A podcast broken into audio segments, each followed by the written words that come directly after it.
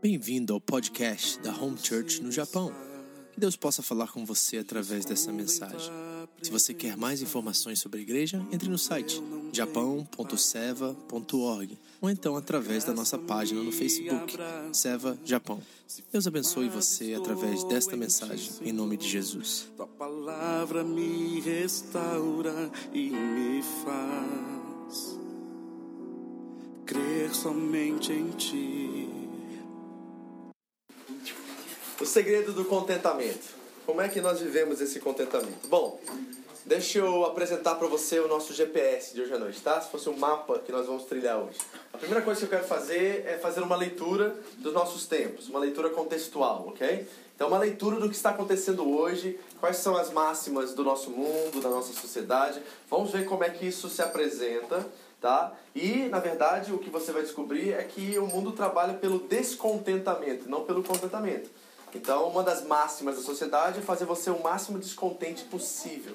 ok? É isso que, que, que o mundo trabalha. Então, nós vamos trabalhar isso. Essa é a primeira nosso mapa hoje, né, de caminhada, de jornada hoje. Primeiro, fazer uma leitura. Depois, nós vamos ver alguns princípios que Paulo vai mencionar aqui para que nós possamos vencer o descontentamento. Okay? Princípios para vencer o descontentamento. E depois nós vamos descobrir o segredo do contentamento. Okay? Esse é o mapa, essa é a direção que eu quero seguir hoje. Espero que eu consiga fazer isso para vocês. Mas primeira coisa é, nós aprendemos, acho que semana passada, retrasado, não, não me lembro agora, retrasado, né? Que semana passada foi o culto da Páscoa. Nós aprendemos que temos que viver a nossa vida a partir das verdades cósmicas, ou aquilo que é imutável, aquilo que é uma verdade absoluta, aquilo que não muda, certo? Então, deixa eu trilhar esse caminho para a gente começar aqui e já apresentar para vocês aqui nesse texto qual é a verdade cósmica, qual é aquilo que é imutável. E deixa eu apresentar isso dessa forma. A máxima do pecado é a sua vida pela minha. Você precisa sacrificar as suas necessidades pelas minhas necessidades. Essa é a máxima diabólica, se podemos dizer assim, ok? Então o pecado trabalha através do seu sacrifício por minha causa, a sua vida pela minha. Já o evangelho e o relacionamento com Deus trabalham no oposto, é a minha vida pela sua. Jesus disse que ele não veio para ser servido, mas para servir e dar a sua vida por muitos, como resgate por muitos. Marcos 10, 45. Então a máxima do evangelho é a minha vida pela sua vida. Então qual é a verdade imutável aqui? Que o amor verdadeiro, ele precisa ter como essência o sacrifício substituível. Então o sacrifício substituível certo? Alguém assume o meu lugar, toma o meu lugar, me substitui, é a máxima pelo qual nós nos relacionamos com Deus. O Evangelho trabalha a partir dessa máxima, que Cristo morreu por nós quando nós éramos ainda pecadores, lembra disso? E a, e a frase em Romanos 5,8 começa assim: E o amor de Deus nos constrange, olha a máxima do amor. E o amor de Deus nos constrange que Cristo morreu por nós quando nós éramos ainda pecadores. Então a marca, a essência de um verdadeiro amor é ele é um sacrifício substituível. Então nós temos já duas máximas aqui. O mundo trabalha através do minhas necessidades pelas suas. Eu, mais eu e eu também. Essa é a máxima do, do pecado, ou da, da máxima diabólica, né? E o Evangelho trabalha no oposto disso. A minha vida pela sua vida. Então vamos fazer a primeira leitura dos nossos tempos. E a leitura que eu faço é o seguinte: quanto mais uma pessoa tem, menos ela está contente. Deixa eu falar isso de uma forma negativa agora. Quanto mais uma pessoa possui, mais descontente ela fica. É isso que eu leio, essa é a leitura que eu faço, ok? Quanto mais uma pessoa tem, mais descontente ela está. Quanto mais necessidades as pessoas têm, mais necessitadas elas estão. Você consegue identificar com isso comigo? Você consegue entender isso? E parece que a gente vai adquirindo, adquirindo e vai se sentindo mais, menos vazio, mais, menos cheio, mais vazio. Eu consigo fazer essa leitura. E a máxima da nossa sociedade hoje é que a necessidade é o maior valor. A necessidade é o maior valor. O objetivo da vida do homem é suprir as suas necessidades. É isso que nós estamos lendo em todos os lugares. O objetivo da vida do homem é suprir as suas necessidades. Agora, de onde que vem tudo isso? Bom, isso vem de Freud, né, um psicólogo muito famoso aí, que começou a trabalhar o conceito da emoção e como é que o homem lida com o seu eu, né? O Freud vai falar do, do ego, né? E vai trazer toda a atenção para o ser humano. E isso é a cosmovisão humanista. O que é o humanismo? O humanismo é colocar o homem no centro do universo. O homem se, se, se torna o centro de todas as coisas. E o seu objetivo é suprir as suas necessidades. Custe o que custar. O homem quer ser suprido. Isso é a visão humanista. Agora preste atenção no que Paulo diz a Timóteo, no capítulo 6 da sua primeira carta. Ele diz assim, você não precisa abrir. Ele diz: De fato, a piedade ou devoção, talvez seja uma linguagem mais fácil, com contentamento é grande fonte de lucro, pois nada trouxemos para este mundo e dele nada podemos levar. Por isso, tendo o que comer e com que vestir-nos, estejamos com isso satisfeitos. Olha como é que é a máxima do evangelho. Você, captou o que Paulo está dizendo aqui? Que a piedade, ela vem quando ela vem com contentamento, e contentamento é esse estado de espírito aonde você fica satisfeito com pouco ou com muito, seja com o que, que for, você está plenamente satisfeito e feliz com o que você tem. Então, quando a devoção a Deus vem com contentamento, ela é grande fonte de lucro. E ele diz assim, ó, irmão, já que nós viemos a esse mundo sem nada, por que, que nós ficamos tão preocupados em adquirir coisas, se um dia nós vamos sair daqui sem nada também? Está entendendo essa lógica? Eu não sei se eu vou saber é, citar isso, mas o John Stott ele tem uma, uma frase que é muito interessante. Ele diz que a vida é, é um caminho entre dois períodos de nudez. Não é? A gente nasce nu e morre nu. Mas é isso mesmo. É isso que Paulo está dizendo aqui. E às vezes nós ficamos tão ansiosos, tão preocupados em possuir e ter coisas, que na verdade nós achamos que essas coisas estão nos suprindo, mas elas estão nos fazendo mais necessitados. Então eu reparei que eu disse aqui para vocês, quanto mais uma pessoa tem, mais descontente ela fica. Então nós temos que ter um pouquinho de cuidado com isso. Agora, deixa eu ampliar um pouquinho o conceito aqui. Qual é a máquina que promove ou que mantém o humanismo vivo hoje na nossa sociedade? Eu vou falar só de uma, tem múltiplas, mas essa aqui para mim é a mais influente. Ela se chama televisão. Ou internet, ou rede social, ou o que você quiser. E sabe qual é o nosso maior problema com a televisão, ou com a rede social, ou com o Netflix da vida, ou uma coisa assim? É que nós não entendemos que essas coisas são negócios. A gente acha que é entretenimento. Mas não é entretenimento. Sabe por quê? Sabe qual é o objetivo da televisão? Fazer você descontente. Esse é o objetivo número um da televisão: fazer você uma pessoa descontente, infeliz. Por quê? Porque quando você está infeliz, você compra para ficar feliz. Quem é que gosta de seriado, assim, gosta de assistir filmes, essas coisas. Né? Acho que seriados acho que vai fazer um exemplo melhor aqui. Se você gosta de um seriado, quem aqui já ficou frustrado porque o seriado acabou na segunda temporada? né? Naquela hora que você tava doido para começar a terceira temporada e cancela o show. Já viu isso? Por quê? Porque aquele programa não conseguiu adquirir recursos suficientes para se manter no ar. Porque é um negócio. O que está se vendendo não é o entretenimento, são os comerciais entre o entretenimento. É isso que está vendendo. E se você não vende aquele espaço entre um seriado e outro, entre uma tela e outra, você não consegue manter aquele programa vivo. Então, aonde que a televisão trabalha? Olha que coisa interessante. O propósito único das emissoras de TV e das redes sociais é manter você descontente para que você pense que o que precisa de algo que não quer. A jogada de marketing é forte dessas emissoras e dessas, desses meios. É muito forte. É um negócio. O alvo da TV não é te dar entretenimento, é gerar programas que geram receitas que mantêm você ligado e dão vontade de ter o que você ainda não tem e não precisa. Já ligou para isso? Né? Você tá assistindo aquele filme legal, você tá curtindo o filme e vai pro comercial, né? Ou vai pro break, né? Aí de repente aparece aquela máquina de fazer pipoca. Certo? Aí você tem a sua panelinha lá que gasta 10 minutinhos, bota o milho, bota o óleo, tem que ficar mexendo um pouquinho lá. Aí você pensa assim: nossa, se eu tivesse essa máquina, ia quebrar meu galho. Eu ia demorar, ia deixar a máquina lá e eu ia poder estar tá fazendo outra coisa enquanto a pipoca está sendo pronta. Aí você compra. E você sabe onde foi parar essa máquina né, que você comprou dois anos atrás, né? Ela tá naquele armário lá onde você guarda todas as suas bugigangas que ninguém toca. Ela tá lá. Você sabe, que, sabe que eu tô falando, né? Não tô falando da máquina de pipoca, não. Tem, tem máquina de fazer arroz, tem negócio de televisão, tem um monte de besteira que você comprou, que você achou naquele momento que você precisava, e depois você descobriu que aquilo ali, ó, não fez a mínima diferença. A única coisa foi que a TV te fez descontente e você, ela usou da sua ansiedade para poder tirar dinheiro do seu bolso. É assim que acontece. E todos nós temos isso, tá? Ninguém é isento disso. Todo mundo acha que precisa daquela coisa. Né? Não é isso? E ela vai conseguindo atrair você até o momento que você se entrega e depois no final do mês que você vai pagar a conta disso.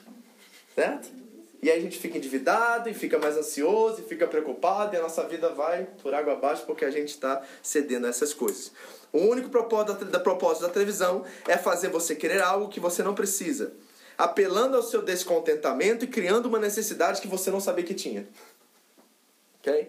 Então essa é a leitura que nós estamos fazendo. Agora, deixa eu apresentar mais algumas coisas aqui, que eu fui fazer uma pesquisa sobre como está o descontentamento no nosso mundo hoje. E olha o que eu descobri. Eu descobri três coisas que têm tudo a ver com o nosso é, descontentamento. Três coisas que eu descobri. Primeira coisa que revela o descontentamento no mundo hoje. As pessoas estão altamente endividadas no mundo que nós vivemos hoje. E o que, que significa? Que nós não estamos satisfeitos em viver no padrão a qual foi nos dado. É isso que se identifica. Então nós sempre estamos fazendo comparações com outras pessoas e queremos viver num padrão acima do nosso e por isso nós ficamos sobrecarregados. E aí, no final de cada mês, no final de cada ano, nós estamos correndo atrás do prejuízo. Então a primeira coisa que eu reconheço, fazendo uma leitura contextual, é que existe hoje uma alta taxa de endividamento. A indústria da publicidade se alimenta da sua ansiedade e coloca todos os dias iscas para você. E quando você come essa isca, lá no final do mês você vai pagar o prato. Então cuidado com isso, ok? Segunda coisa que eu reconheci, uma alta taxa de mobilidade. Deixa eu explicar o que é isso. As pessoas raramente ficam no mesmo endereço por mais de cinco anos. Por quê? Ansioso, né? Tá lá na sua casinha, dois quartos, cabe todo mundo direitinho, a cama tá no lugar, tá tudo organizadinho, organizadinho, até que você visita o irmão que tem três quartos. Aí você visitou o irmão com três quartos e você pensa assim, hum, esse quarto aqui podia ser um escritório. Esse quarto aqui eu podia botar minhas coisas aqui, as bugigangas, as coisas que eu tenho lá. Uh, fazer uma academia aqui. Só que o pulo dos dois quartos para três quartos tem uma coisa chamada 20 mil que não estava no seu orçamento. E aí você acrescenta buscando conforto e no final do mês vai ficar sem paz. Então, e as pessoas estão fazendo isso constantemente. E eu estou dizendo para vocês que isso está sendo gerado, essa ansiedade está sendo gerada do lado de fora, não é uma questão aqui dentro. O que eu quero apresentar para vocês, nós vamos falar sobre contentamento daqui a pouco, é que essa questão está vindo de fora para dentro, não é de dentro para fora. Nós estamos sendo sugados e as iscas estão sendo jogadas e nós estamos pegando e comendo essas iscas. E por isso nós estamos vivendo sem paz. Então as pessoas estão mudando, mudando, mudando constantemente. Quem é que está no mesmo lugar há mais de três anos? Levanta a mão. Ó, oh, únicos. Vocês estão aí? Mais. Milagre. Hoje em dia é milagre. Mesmo pato, mesmo lugar. Ok? Mesmo pato. São nove anos. Aí, ó. Milagre. É. Você é mudante há 10 anos. E quem aqui já está coçando para mudar? Fala. Eu. Os que falaram que estão há muito tempo estão coçando para mudar. Tem razões, eu sei. É, já passou de mudar. É, entendeu? Mas eu estou mostrando só os fatos, não não estou generalizando isso. Pode ser, não pode ser o caso seu, ok? Então, uma alta taxa de mobilidade. Deixa eu contar uma historinha para vocês que vai identificar aqui. É, eu vi essa semana, achei extraordinária essa história. Um judeu foi visitar o rabino da sua congregação, da sua sinagoga lá, onde ele frequenta. E aí ele foi muito bravo, muito bravo. Ele morava num apart que tinha nove pessoas morando junto.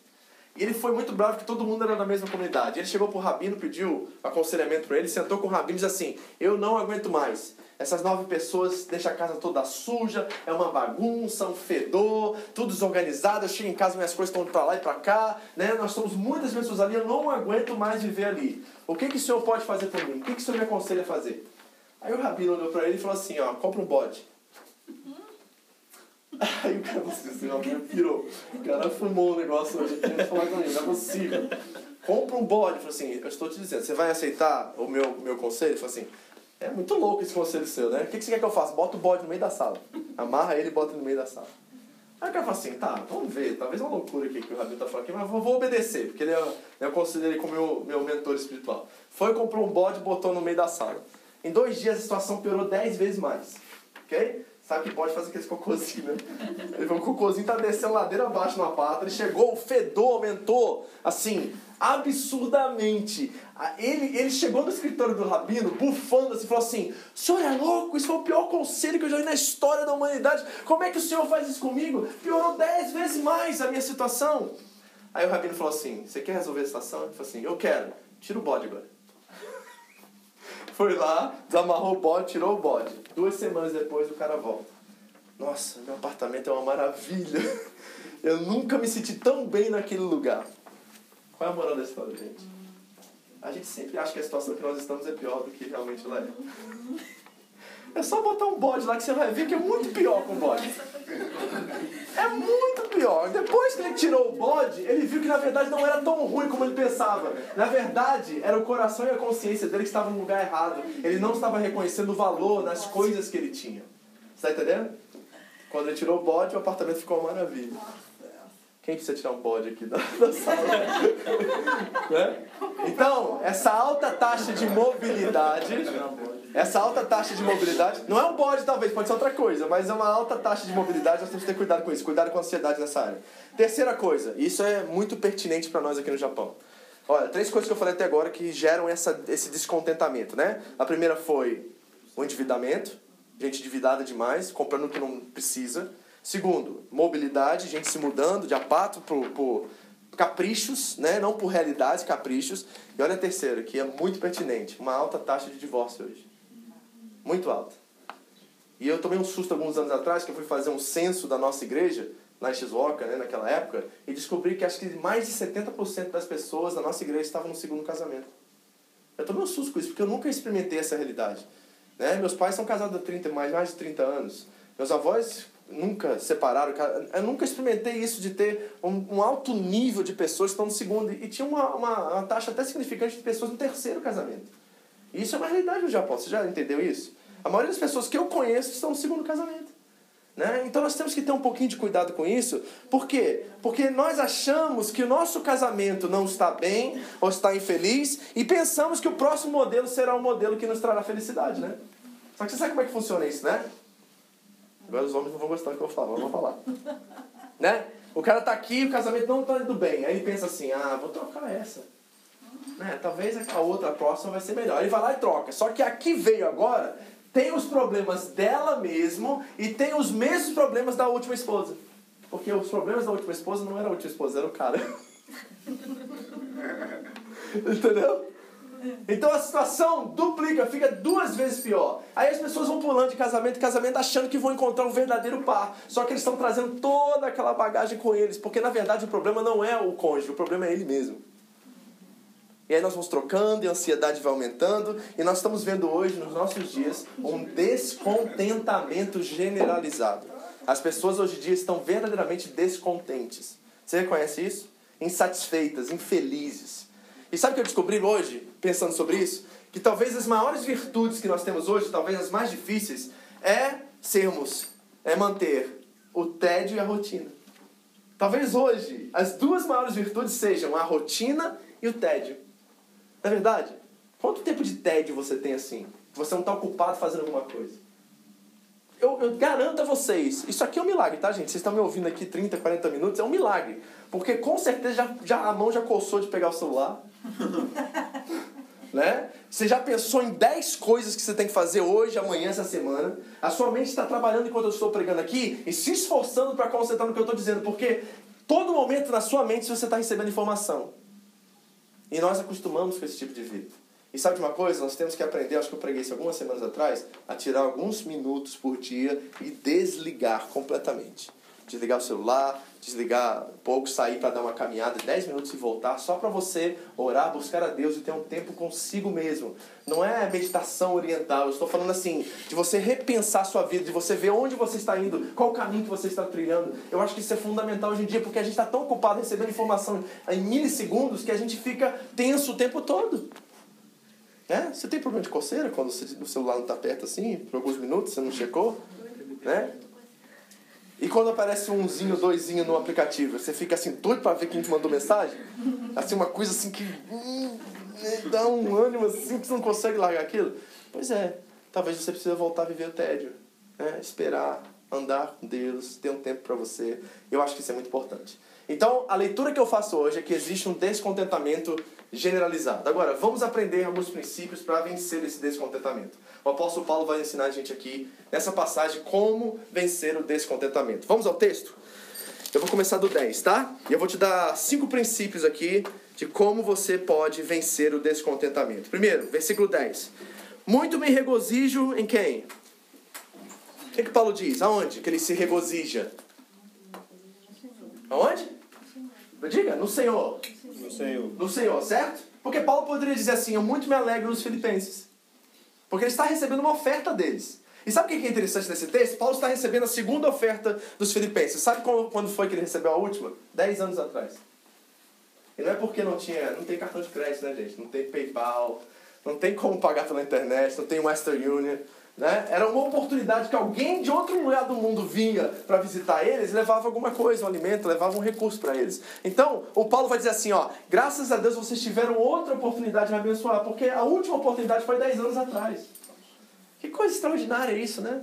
E olha o que Paulo diz, ele podia dizer assim, ó, eu muito me alegro em vocês, filipenses. E não teria nada de errado em dizer isso, porque na verdade ele estava feliz de receber uma oferta e um recurso deles. Mas Paulo vai dizer e vai reconhecer que por detrás de toda bênção, por detrás de tudo que nós temos e toda dádiva, Deus está.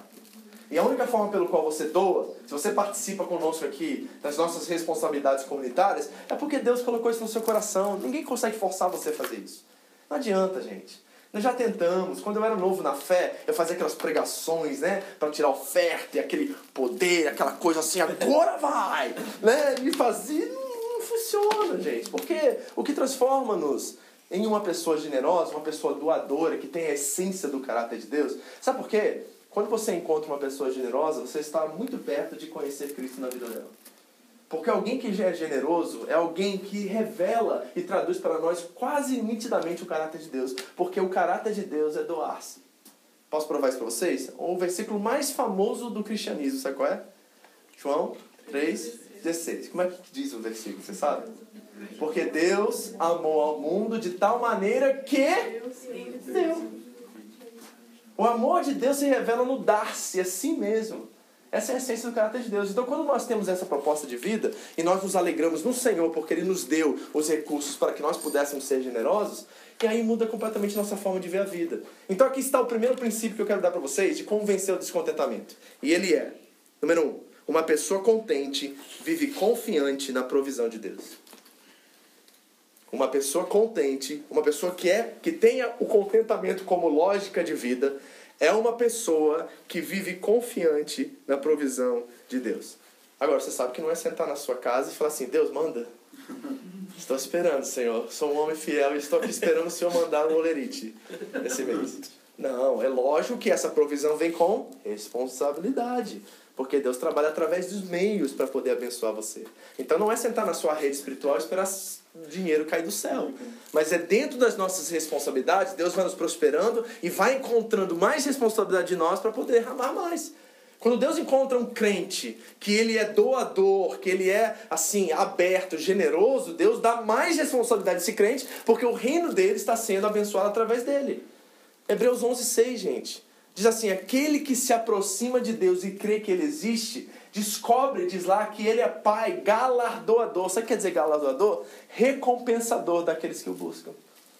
Então, quanto mais nós nos aproximamos de Deus, mais generosos nós nos tornamos, porque é a essência do caráter dele. E quando nós nos tornamos verdadeiramente generosos, Deus encontra em nós mais responsabilidade para poder derramar mais generosidade para que nós podamos usufruir da mesma. É isso que acontece. Mas nós estamos sempre confiantes em Deus. Sabe por quê? Existe uma diferença muito grande entre carência e necessidade. E tem muitos cristãos hoje dentro da igreja que eles são carentes, eles não têm necessidades. As orações deles, na verdade, são orações de pessoas carentes, não necessitadas. Porque Deus tem um compromisso com o necessitado. Você viu isso? Biblicamente falando para você. Quando Deus encontra alguém necessitado por razões básicas, porque a promessa é, está lá em Mateus 7, você pode ler isso, tá? Está em Mateus 6, está em tudo que é lugar, que o de comer, o de beber, o de vestir, Deus prometeu dar para os seus filhos. Mateus 6, do 25 até o 33, você pode ler lá. Né? A gente só conhece o 33, né? Buscar em primeiro lugar o reino de Deus e a sua justiça, e todas, a gente traduz até errado, diz assim, todas as coisas vos serão acrescentadas. Mas o texto não diz isso. O texto diz que todas estas coisas vos serão acrescentadas, e essas coisas é do capítulo 6, versículo 25 até o 33. E o que está escrito lá? O de comer, o de beber e o de vestir. Quais são essas três coisas? Necessidades. Então Deus promete necessidades, suprir nossas necessidades. O que Ele não promete é suprir nossas carências. Porque a carência é um estado de ser, de alguém que não confia no Pai que tem. Entendeu? Então, quando nós vamos carentes às nossas orações, nós estamos dizendo a Deus que nós não confiamos que Ele irá nos suprir. Mas quando nós vamos com um estado de alegria, contentamento, apresentar nossas necessidades a Deus, aí Deus não tem problema nenhum de derramar, porque Ele sabe que, como um filho, ele vai cuidar de nós como Pai. Essa é a grande diferença. Então, o primeiro princípio que Paulo está nos dando aqui é que nós, aquele que é contente, e eu estou falando de contente, não é faz amor, né? O tio morreu, tá lá, ah, mas Deus é bom. Deus é bom, não é isso que você tem que dizer nessa hora. Você tem que chorar, cara. Você tem que dizer assim, nossa, que lástima, que horrível. Meu tio morreu. E tem uns crentes que acham assim, glória a Deus. Não, peraí. Vamos aprender a, a conversar. A gente pode ser mais sincero. Né? Alguém morreu que a gente tanto ama, a gente vai ficar frustrado. Davi exemplificou isso muito bem nos Salmos, querido. Quando, coisa, quando o filho dele nasceu, ele entrou em pânico. Davi falou coisas a Deus que só uma pessoa que realmente conhece a Deus pode dizer. E às vezes nós ficamos com essa postura, esse pudor, que ele não é santo. Não é, não tem nada de santidade nisso. É pura falsidade. Então nós temos que apresentar com sinceridade nossas petições diante de Deus. Com verdade, entendeu? Mas não com carência. Porque se a gente fala assim, tá vendo? Poxa, tem o dízimo lá e agora, olha como é que tá a minha vida. A vida financeira não prospera nem a pau. Quanto tempo eu tenho que fazer isso? Você está revelando sua carência. Você não está revelando sua necessidade. Porque aquele que é contente, ele entende que o que ele recebeu é de Deus, não é dele. Ele é simplesmente um bom administrador daquilo. E tem que ser bom administrador mesmo. Tá entendendo? Então é importante nós termos esse tipo de postura, ok? É importante nós entendermos que a característica de alguém que é contente é alguém que é confiante na provisão de Deus. Primeira coisa. Segundo princípio, olha o versículo 11 agora. Paulo diz assim: Não digo isto por causa da necessidade, pois já aprendi o quê? A contentar-me quando? Em toda e qualquer situação. Está assim no seu? Aprendi-me o quê? A contentar-me em toda e qualquer situação. 4.11. Você leu aí? Então, segundo princípio, para acabar com o descontentamento e experimentar um verdadeiro contentamento. Uma pessoa contente vive satisfeita com pouco. Você é assim? Você é satisfeito com pouco? É. Ganhou um presente, mas não tem Polo, não tem Ralph Lauren, tem Shimamura. Mas é bonita a camisa. Você até gostou da camisa, mas você ficou assim, hum, não dá pra usar, né? Vou usar em casa. Né? Porque pra usar lá de fora tem que ter a marca para todo mundo ver. Você é uma pessoa descontente. É uma pessoa infeliz. Porque aquele que sabe quem é, está resolvido em si mesmo, não precisa provar nada para ninguém. Gente, é isso que Jesus teve que enfrentar o dia inteiro. Todo mundo querendo provar e que ele mostrasse que ele era o Messias. Mas todas as vezes que ele queriam levantar ele como rei, ele fugia. Porque ele não precisava daquilo, ele sabia exatamente quem ele era. Ele sabia o que ele tinha que fazer. Ele não precisava da fama, ele não precisava daquilo, porque ele estava convicto de quem ele era. Eu brinquei com essa questão do, do, de receber uma camisa, de marca, etc. Mas o que eu estou dizendo para vocês é que nós temos que aprender verdadeiramente a vivermos satisfeitos um pouco. É, é aí que Deus vai poder construir algo, sabe? Porque a gente quer é, tá no alto nível, porque a gente vive comparando com os outros. a gente quer chegar no Japão, tá aqui um ano e já construir tudo no Brasil, já fazer tudo. Você sabe que essas coisas não funcionam. Nenhum país do mundo é assim, querido. O país mais próximo, vamos lá, Arábia Saudita, vai lá. Aí você fala assim, nossa, vou ganhar muito dinheiro em um ano, levanto todo o meu projeto, faço tudo. Eu não conheço uma pessoa que conseguiu fazer isso. Meus pais foram para os Estados Unidos e falaram que ia ficar três anos, estão lá 25. e ainda não conseguiram erguer o que eles queriam. Que a vida não é fácil, a gente sabe disso. Então, o que, que nós temos em mãos hoje? Você é satisfeito com isso? Você é feliz com isso? Sabe por quê? A pessoa que é contente, ela não está focada no padrão alheio, ela está focada no padrão que Deus deu a ela. E dentro daquele padrão ela constrói. Ela tem ambições. Não estou falando que você não tem que ser ambicionado. Mas você tem que saber onde você está. E tem que se alegrar com aquilo que você tem. Hoje à noite é arroz com ovo que sobrou. Semana que vem a gente faz compra. Então, ah, não aguento mais comer arroz com ovo. Que coisa. Todo domingo garante arroz com ovo. Não aguento mais. Né? Já pelo menos é um macarrão. Isso aqui. Aí o cara foi na churrascaria no outro dia, no dia anterior o cara foi na churrascaria, comeu até explodir, né? E tá reclamando do ovo, que a esposa estava cansada, foi pra igreja, chegou tarde, não deu tempo. Aí tem que fazer o arroz com ovo mesmo. E arroz com ovo é muito bom, gente. É, eu gosto, viu? É bom dar nome bonito, né? Eu te olho assim e falo assim, não é arroz com ovo, é tchá. É? Pra ver se muda a mente um pouquinho, né? Mas você é satisfeito com pouco? Eu espero que você se torne uma pessoa satisfeita com pouco. Amém? Seja alguém resolvido. Olha a pessoa do seu lado e fala assim: seja alguém resolvido, irmão. Amém? Versículo 12. 12 diz assim: Sem passar necessidade e também sem ter o quê? Diga abundância, fartura. Em toda maneira e em todas as coisas aprendi tanto a ter fartura como a ter fome, tanto a ter abundância quanto padecer necessidade. Terceira característica de uma pessoa contente: uma pessoa contente vive satisfeita apesar das circunstâncias. Tá aqui o Paulo. Olha, eu sei ter picanha na mesa e sei também arroz com ovo. E eu comi o arroz com ovo com a mesma alegria que eu comi a picanha no dia anterior. Porque não é a coisa que me satisfaz. É saber que o meu provedor está cuidando de mim dia após dia. É isso que está no coração de alguém contente. É saber que Deus é Pai. E saber que as coisas principais estão intactas e ninguém pode roubar isso da nossa mão. Jesus Cristo ressuscitou. Nosso nome está escrito no livro da vida. Lembra disso? Então isso já é suficiente. Se tiver só arroz, nem ovo tem, glória a Deus. Porque amanhã a picanha vai aparecer e eu vou saber saborear e valorizar a picanha, porque eu soube comer arroz. Eu soube comer ovo. O problema é, olha, eu vou falar para os pais agora, tá? Puxão de orelha nos pais. Nós não estamos ensinando os nossos filhos a comer arroz com ovo, metaforicamente falando. não falei isso não, isso é o som do espírito aqui. certo? Aí o filho fica lá, ah, mas só tem arroz com ovo. Aí a gente fala assim, não, meu filho, peraí. Aí o pai sai de casa e vai comprar uma carne no supermercado. Aí o menino não sabe viver no pouco, não sabe viver com. Não, porque meu filho não vai passar fome. Esse orgulho vai levar você pro inferno. Esse orgulho. Porque, cara, quantas vezes já comi arroz com ovo na minha vida e não sou uma pessoa pior por causa disso, não. Não sou, assim, carente. Não, eu não conto histórias de púlpito assim. Gente, quando eu era da idade de vocês, eu só comia arroz com ovo. e olha, é um ovo dividido para cinco filhos. Né? Sabe essa história? Pô, conta. Dá um dó dessas pessoas, né? Parece que elas se sofreram. Gente, tem gente que é prisioneiro de guerra comendo cocô. Você tá comendo pelo menos um, um ovo para cinco. Já tem um pedaço de ovo aí. Já é alguma coisa. Então nós temos que aprender, sabe, essa lógica, gente, de aprender a viver satisfeito com pouco. E na, em toda e qualquer circunstância. Tem pai que não gosta de deixar seu filho sofrer. Você tem que deixar seu filho sofrer. Não compre tudo que ele quer, não compre tudo que ela quer. Você está estragando o seu filho. E quando ele chegar numa certa idade, ele vai falar que ele, você vai acabar vivendo na sua casa com 35 anos de idade. e você vai pagar as contas dele, porque ele não sabe se virar lá fora, porque você não deixou. Tá ouvindo? Então, às vezes, olha, a Karine era assim. E a gente tinha que enfrentar a maior vergonha o tempo todo, porque a Karine, onde que ela ia, ela queria comprar um negócio. Qualquer loja, qualquer entrou numa loja pegava alguma coisa. Aí eu falei pra André, André, chega, até uma certa idade a gente tolera, né? Porque o grito é mais alto. A gente passa mais vergonha. certo? Mas chega numa idade que ela já tem uma noção daquilo que está acontecendo, é não.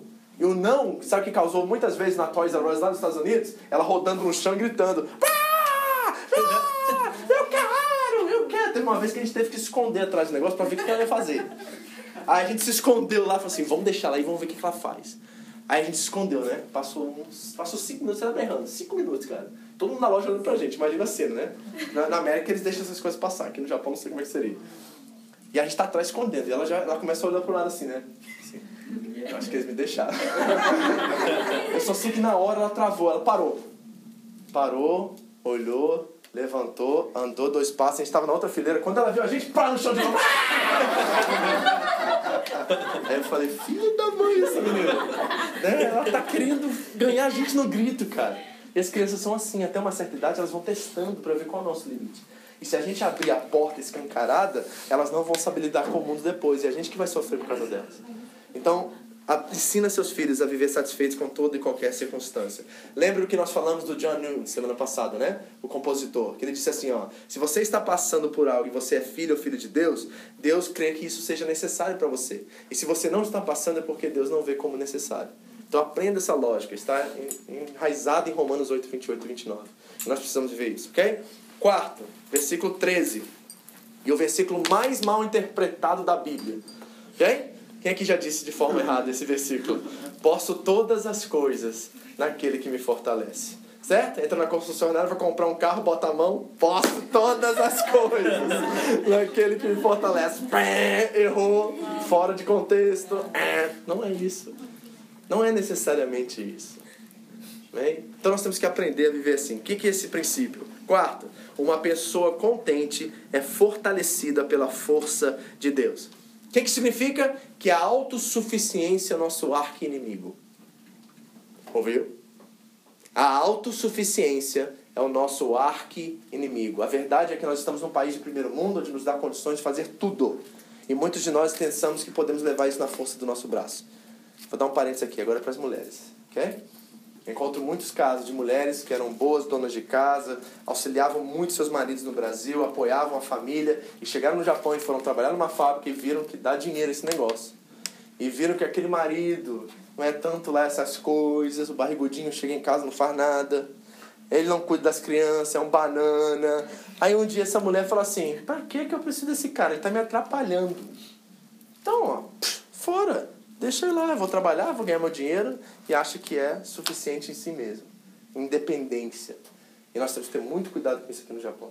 Isso é muito comum. Eu lido com muitos casais que a mulher abandonou o homem porque o cara não fazia nada e ela viu que ele estava, na verdade, atrapalhando a vida dela. Então, sem ele é melhor. Então, ela decidiu sair fora. Cristãos. Entendeu? Por quê? Porque é autossuficiência. E a autossuficiência é o nosso maior inimigo aqui nessa terra e nós temos que ter muito cuidado com ela. Ok? Então, o crente é aquele que, que se fortalece na força do Senhor. Deixa eu dar um princípio para você dentro disso que eu acho que é importante. Nós temos que aprender a viver em silêncio. Porque muita gente inteligente aqui. Eu conheço, vocês são muito inteligentes, vocês conhecem muita coisa, muitos de vocês têm muita experiência de vida. Mas sabe de uma coisa? Uma das formas de você revelar a Deus e mostrar a Deus que você confia nele e que você a força que você tem vem dele é às vezes quando você sabe a resposta de algo. Eu estou falando até no nível conjugal, tá? Você sabe a resposta de algo, você sabe exatamente os pontos que você precisa tomar para resolver aquele problema. É melhor você deixar a pessoa viver a experiência dela e ficar quieto do que você resolver o problema dela. Você tem que aprender a ter discernimento disso. Porque eu, muitas vezes, por ser uma pessoa muito prática é, naquilo que eu, no, meu, no meu tratado pastoral, eu quero chegar diretamente ao ponto. Eu não sou esse cara de ficar enrolando, não, tá? Se você fosse aconselhar pastoralmente comigo um dia, você vai ficar horrorizado que eu vou terminar a conversa em 20 minutos. Porque eu vou tentar resolver o mais rápido possível a sua situação. Eu sei exatamente os pontos que tem que fazer, eu sei as pessoas que já viveram isso e conseguiram, eu sei o que eu fiz para viver isso, então eu vou tentar ser o mais prático possível. E Deus tem me ensinado nesses tempos que eu preciso falar assim: vamos orar por isso? Sabe por quê? Porque às vezes eu quero que o outro tenha a minha experiência, só que a experiência minha não cabe nele. Às vezes você quer que a sua esposa seja o crente que você sonhou na sua vida, só que ela não está pronta para isso. A experiência que você tem com Deus não cabe nela e você tem que aprender o caminho do silêncio. E, e o caminho do silêncio é o caminho de depender em Deus. Então, tudo posso naquele que me fortalece. Eu quero que vocês levem dessa forma assim. Eu preciso aprender a confiar em Deus até quando eu sei tudo. Isso quer dizer que muitas das vezes eu preciso ficar em silêncio do que resolver certas coisas. Eu preciso chegar para o meu irmão e falar assim: eu sei o que eu posso fazer para ajudar ele, mas eu quero que ele experimente isso na pele para ele confiar em Deus como eu confio. Então, ó, silêncio e oração. Amém? Okay. Quinto e último. 17 agora. Não que eu procure as dádivas. Né? Vamos 16 antes, só para vocês. Ó, 15, vai, 15 ou 17. E bem sabeis, ó Filipenses, que no princípio do Evangelho, quando parti da Macedônia, nenhuma igreja comunicou comigo, no sentido de dar e receber, senão a vós somente. Porque até para Tessalônica mandastes não apenas uma vez, mas duas. Isso foi dez anos atrás, tá? O necessário para as minhas necessidades. Não que eu procure as dádivas, mas procuro o fruto que aumente o vosso crédito. Interessante a linguagem que o Paulo usa aqui, né? Então, qual é uma característica, mais uma característica de uma pessoa contente? Uma pessoa contente se preocupa mais com os outros do que consigo mesmo. Você entendeu a quinta característica aqui? Uma pessoa contente se preocupa mais com os outros do que consigo mesmo. Sabe por quê? Olha aqui o, o, a maturidade espiritual, ok? Porque quando você começou a se preocupar mais com os outros do que com você mesmo, você já entendeu, já caiu a ficha totalmente na sua vida que Deus cuida de você. Aí você desencana. Aí você se dá, você se oferece, você sacrifica, porque você sabe e tem a plena convicção que quanto mais você cuida dos outros, mais você revela a Deus o quanto você sabe que Ele cuida de você. Tá entendendo isso? Então, uma pessoa que vive em contentamento, ela não está preocupada consigo mesmo. E eu não estou dizendo assim que você vai começar a viver uma insatisfação, uma indiferença. Talvez a palavra certa seja indiferença. Porque tem muita gente, quando eu ensino isso, fala assim: ai, pastor, não sei o que está acontecendo comigo. Eu comprei uma camisa nova, eu nem fiquei feliz com aquilo. Eu não quero que você entre nisso, porque isso é perigoso.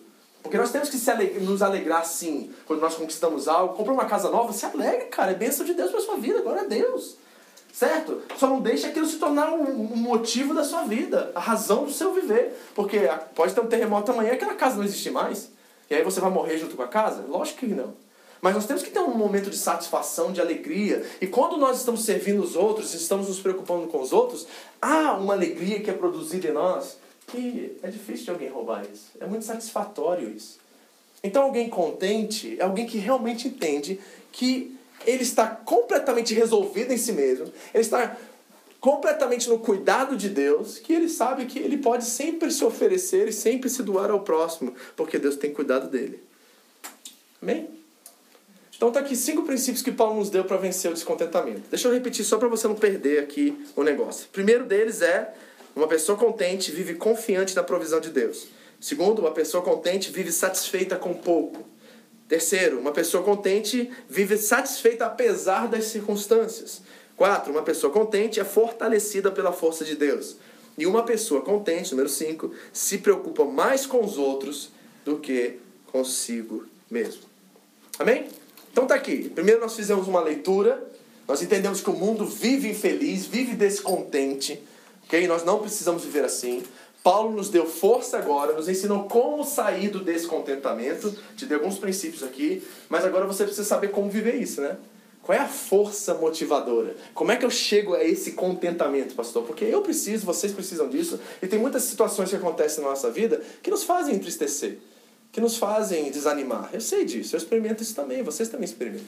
Então, como é que, como é que eu mantenho aquela uniforme, uniformidade radical do temperamento, a moderação, a disciplina da moderação? Como é que eu mantenho o meu espírito em Deus o tempo todo? Bom, um aspecto eu já dei para vocês algumas semanas atrás, que nós temos que focar nas coisas eternas.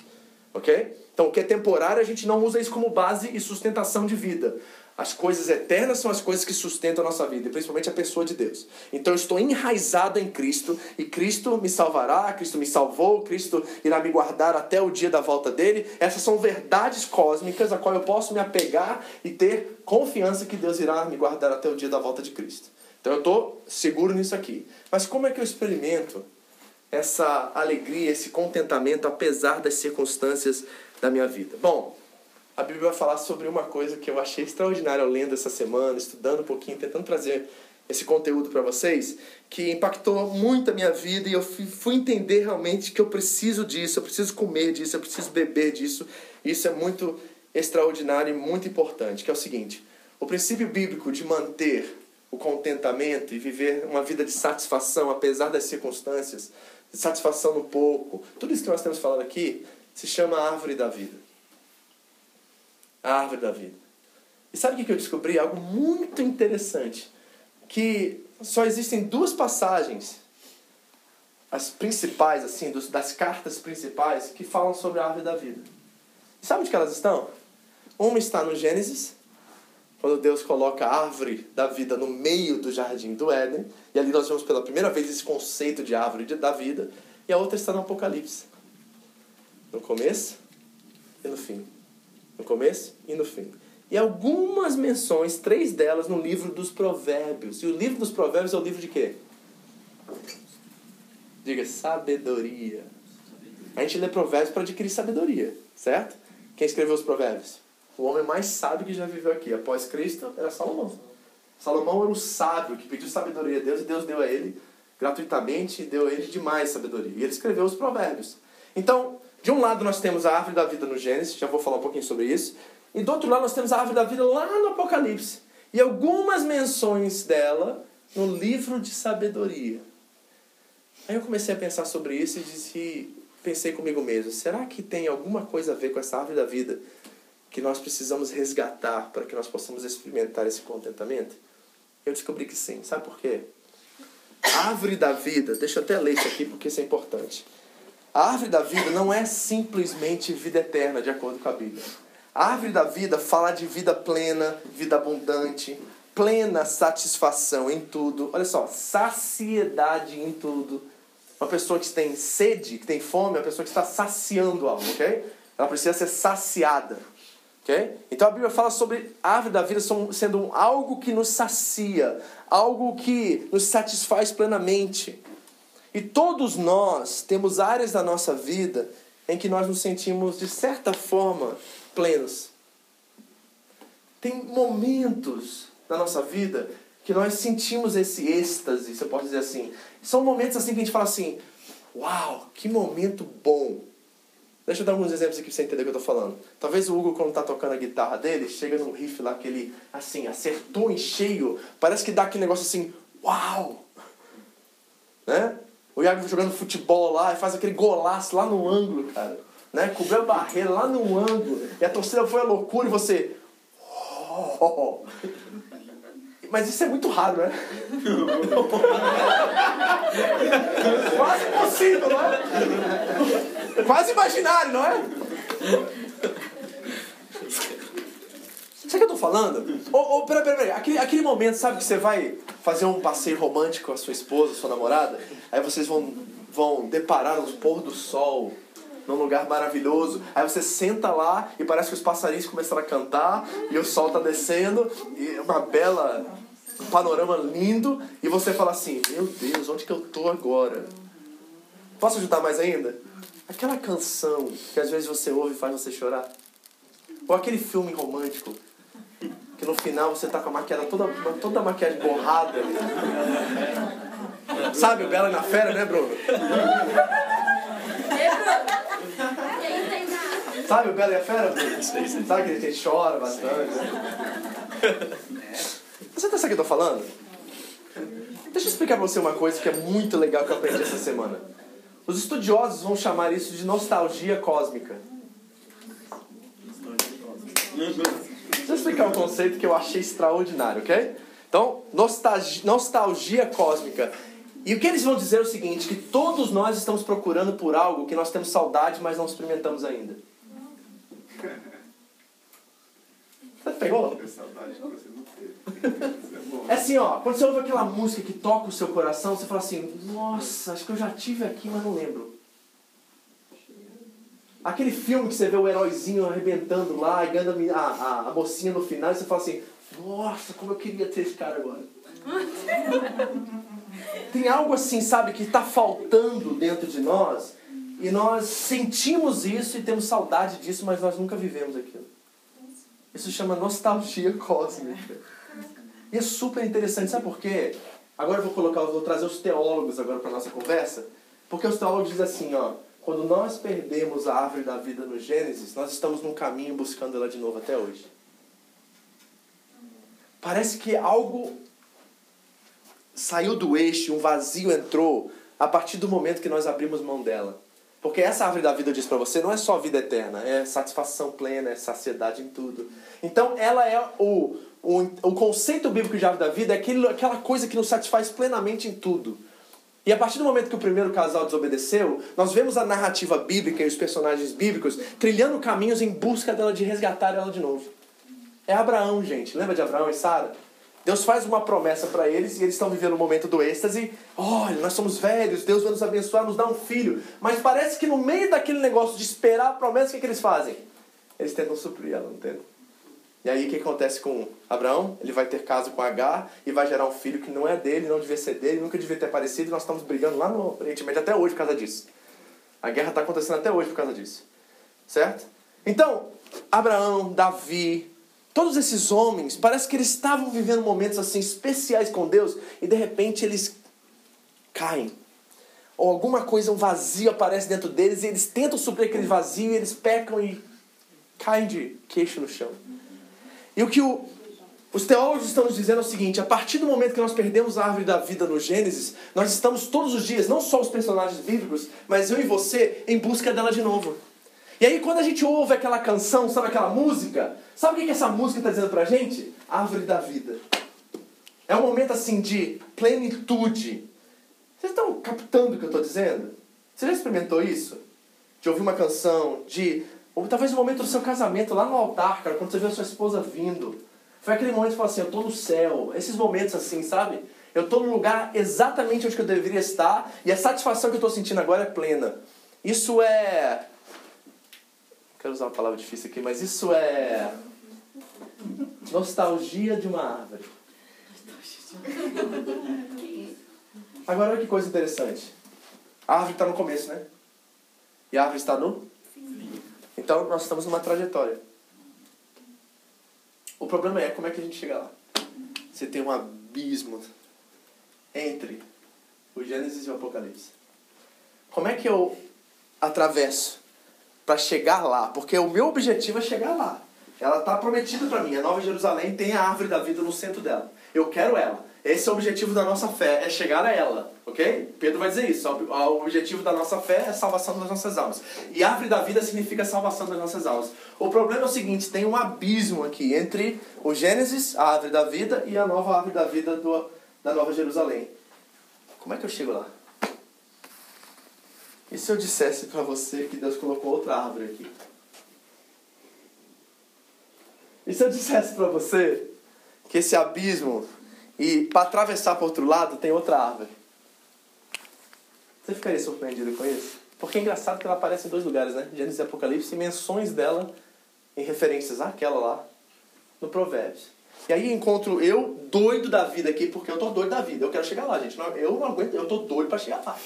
Eu não sei você, eu tô que nem Paulo, assim, viver é Cristo e morrer é lucro. Eu tô doido para chegar. Quanto mais eu conheço Jesus, mais eu tô louco para chegar lá. Porque eu sei que tem vazios dentro de mim até hoje que eu não estou conseguindo saciar. Eu estou lutando para tentar saciar e não vai. Eu quero chegar lá porque eu quero saciar isso e quero saciar isso com vocês. Desejo isso, é o desejo da minha vida. Mas se tem esse abismo aqui, como é que eu chego lá? Aí, o que, que eu encontro enquanto eu estou a caminho de lá? Encontro outra árvore.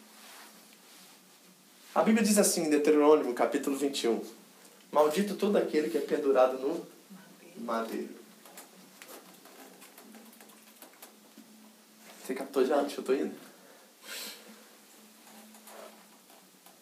Aquilo que nós chamamos de cruz, na verdade não era cruz, era uma árvore. Era um tronco de uma árvore.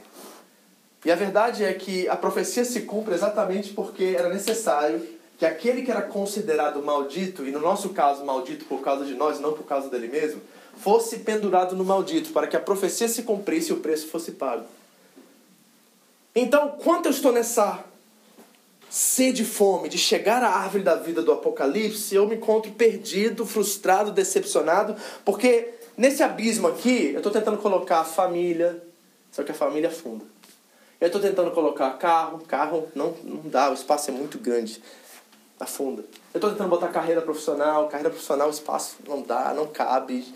É, às vezes é grande demais, mais do que nós, e a gente não cabe lá. É, a gente está tentando encaixar aquilo, mas só tem uma coisa que cabe. A única coisa que cabe ali é outra árvore. E se eu dissesse para você que Jesus Cristo já morreu nessa árvore para que você tivesse o pão e a água que sacia toda a sua sede, toda a sua fome? Não é interessante que quando Jesus começa a usar metáforas acerca da pessoa dele, ele usa água e pão? O que é água e pão, você sabe? São elementos essenciais para a vida. Você pode viver o resto da sua vida com água e pão. Se tiver água e pão, meu irmão, você vai viver mal, mas você vai viver. Porque é o que você precisa para viver: farinha e água. Se tiver essas duas coisas, você se alimenta e você mata a sua sede. E Jesus vai dizer que ele é o pão da vida que desceu do céu dele fluem rios de água viva.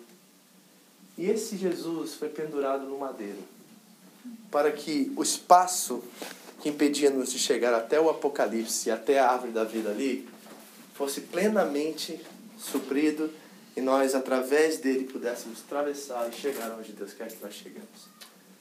Então, eu vou falar de algumas coisas aqui, eu gostaria que você pensasse. A próxima vez que você ouvir uma música que toca o seu coração e faz você chorar, faz você se animar, lembre-se que esses são sons que estão vindo de uma árvore. Toda vez que você assistir um filme e esse filme fazer você ficar emocionado, com um sentido de nostalgia, assim, sabe, saudade de alguma coisa que você experimentou, saiba que são ecos ou gritos que estão vindo da árvore. E elas estão tentando te chamar. O C.S. Lewis diz algo que para mim é extraordinário. Ele diz assim: se tem alguma coisa nesse mundo que é incapaz de saciar a sua sede, a sua fome, a única explicação provável é que você não nasceu para esse mundo. Pegou? Se existe alguma coisa aqui, deixa eu dizer a frase exatamente que eu só falei de cabeça, né? Se nos encontramos com o desejo de que nada neste mundo possa satisfazer, a explicação mais provável é que fomos feitos para outro mundo. Há uma cruz com as proporções exatas, um madeiro, que foi colocado entre essas duas árvores. No meio dessa trilha tem, tem insatisfação, tem descontentamento, porque nós estamos tentando tirar a árvore e colocar outra coisa no lugar dela. Não funciona. É família, é filhos, é carreira, é seja o que for. Qualquer coisa que você tentar suprir o espaço dessa árvore não vai caber. Agora deixa eu terminar com uma historinha para vocês e a gente vai orar, tá? Porque eu acho que eu já acho que vocês já captaram o que eu quis dizer aqui, que é o seguinte. Conta-se uma lenda da história da igreja primitiva que o apóstolo Paulo quando estava preso em Roma e já preso há um bom tempo, um comerciante, um homem de negócio, decidiu ir visitá-lo e gostaria de visitá-lo, pois ouviu muito acerca do apóstolo Paulo. Ouviu que ele era um homem cheio de poder, que fazia milagres, fazia coisas extraordinárias. Ele ouviu acerca desse apóstolo Paulo e disse assim: Eu quero conhecer esse homem. Ele tinha dinheiro, ele tinha influência, ele podia ir lá. E ele chegou até a cela onde estava o apóstolo Paulo e deu de cara com Timóteo lá. Okay? Isso é lenda da história da igreja primitiva. Não sei se é verdade, mas acho que cabe bem no nosso exemplo aqui. E perguntou a Timóteo se poderia conhecer Paulo pessoalmente. Timóteo foi até Paulo, perguntou se o comerciante podia entrar e conversar com ele. Paulo autorizou. E esse homem entrou, e a primeira coisa que ele reparou foi um homem frágil, magro, caindo aos pedaços, assim, literalmente, depois de tanto tempo numa prisão romana. Um, um ser assim. Um velho, pensa num velhinho assim, fraco, frágil, vulnerável, sentado num canto e aquilo já chocou ele, porque o que ele tinha ouvido falar do apóstolo Paulo eram coisas extraordinárias. De uma ressurreição, de milagres que ele vinha feito. E naquilo, aquele momento que ele avistou aquele homem, ele já ficou meio chocado. Falou assim, nossa, esse aí é o cara que eles tanto falam. E ele conta na história que ele foi, sentou e começou a conversar com o apóstolo Paulo. E quanto mais ele conversava, mais esperança, mais amor, mais alegria, mais força ele encontrava em si mesmo. Parece que ele estava. Tudo aquilo que Paulo não tinha, ele estava recebendo, estava tirando dele. Ele se sentiu completamente assim, a pessoa mais extraordinária do mundo após aquela conversa com o apóstolo Paulo. E saindo daquela cadeia, daquela cela, completamente maravilhado, ele, doido para saber qual é o segredo do apóstolo Paulo, ele chegou para Timóteo, Timóteo, e perguntou assim: Timóteo, esse homem que estava ali frágil, cansado, que eu ouvi falar tanto dele, e eu vou ser bem sincero com você, fiquei um pouco decepcionado ao vê-lo, mas ao conversar com ele, me despertou um ânimo, me despertou a esperança, me despertou um amor. Timóteo, me diga, qual é o segredo desse homem? Qual, por que, que ele é assim? E o Timóteo olhou para aquele comerciante e disse assim: ele está apaixonado. Aí o homem ficou estranho, né? Falou assim: Poxa, Paulo está fim de uma pessoa? É isso a razão? Ele falou assim: Apaixonado? Como assim apaixonado? Aí o Timóteo falou assim: Sim, ele está apaixonado por Jesus Cristo. E aí o comerciante, meio chocado com aquela afirmação, ele olhou para Timóteo e disse assim: Mas é só isso? E o Timóteo olhou nos olhos dele e disse assim: Não, é tudo isso. É tudo isso. E eu acho que esse é o segredo do contentamento. Voltarmos a vivemos apaixonados pelo nosso Senhor. Voltarmos a entender que uma cruz foi exposta no meio do abismo para que nós pudéssemos chegar à verdadeira vida.